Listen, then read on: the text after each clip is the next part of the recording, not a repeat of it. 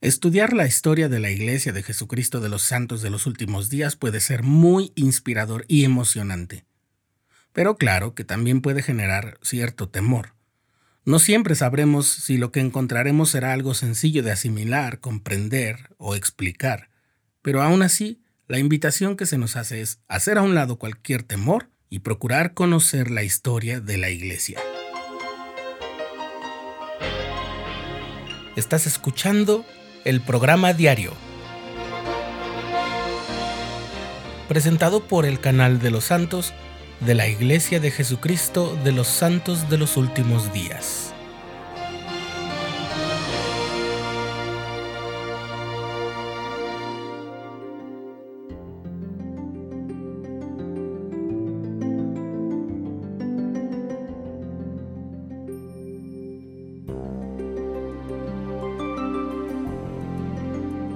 Durante mi servicio como misionero conocí a un presidente de rama que era originario de Utah.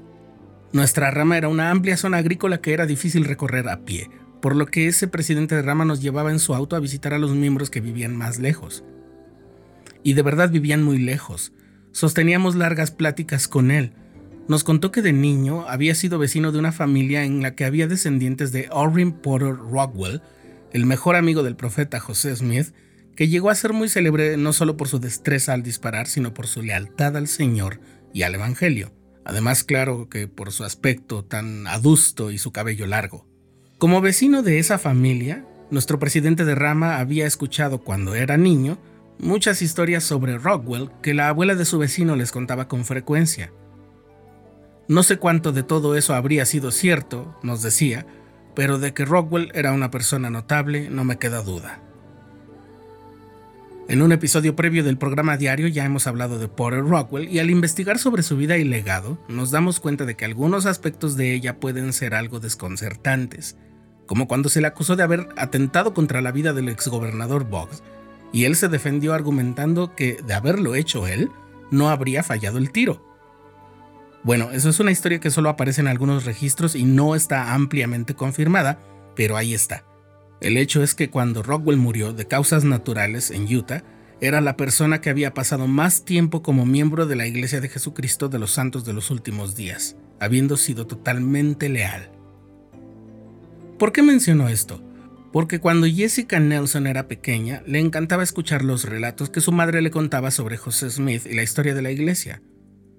Jessica es hoy una historiadora que trabaja en el Departamento de Historia de la Iglesia y ella considera que su vocación profesional fue motivada en gran parte por esos relatos y por haberse identificado con el pequeño José que pasó por aquella operación que tuvo en la pierna cuando solo tenía 7 años.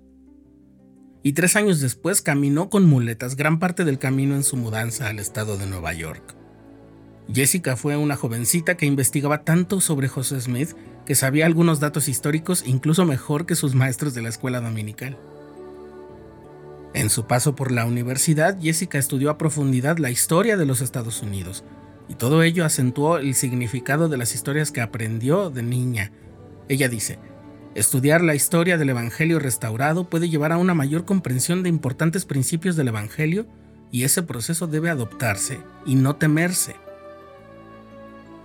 En julio de 2018, Jessica Nelson pudo conectar su pasión por la historia de la iglesia con su formación como historiadora cuando se unió al proyecto Joseph Smith Papers, o Documentos de José Smith, en el Departamento de Historia de la Iglesia.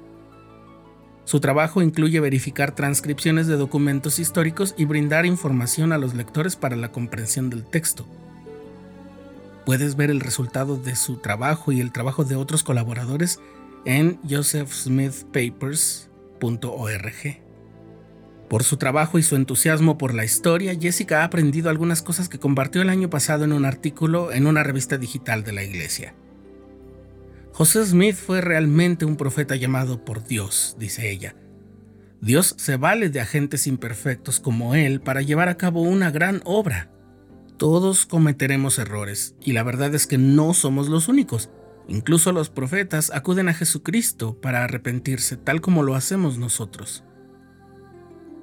También ha aprendido a través de este estudio que nuestro Padre Celestial está personalmente al tanto de cada uno de nosotros. Junto con todas nuestras luchas y preguntas, y que el crecimiento y la revelación personal pueden desarrollarse durante el transcurso de toda una vida.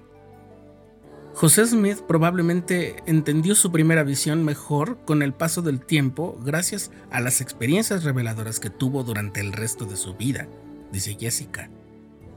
De modo similar, podemos contemplar las experiencias que tenemos en la vida con el conocimiento de que podemos seguir buscando revelación conforme vamos añadiendo a la verdad que hemos aprendido. Finalmente, Jessica se dirige a los jóvenes adultos, sean casados o solteros, de manera especial.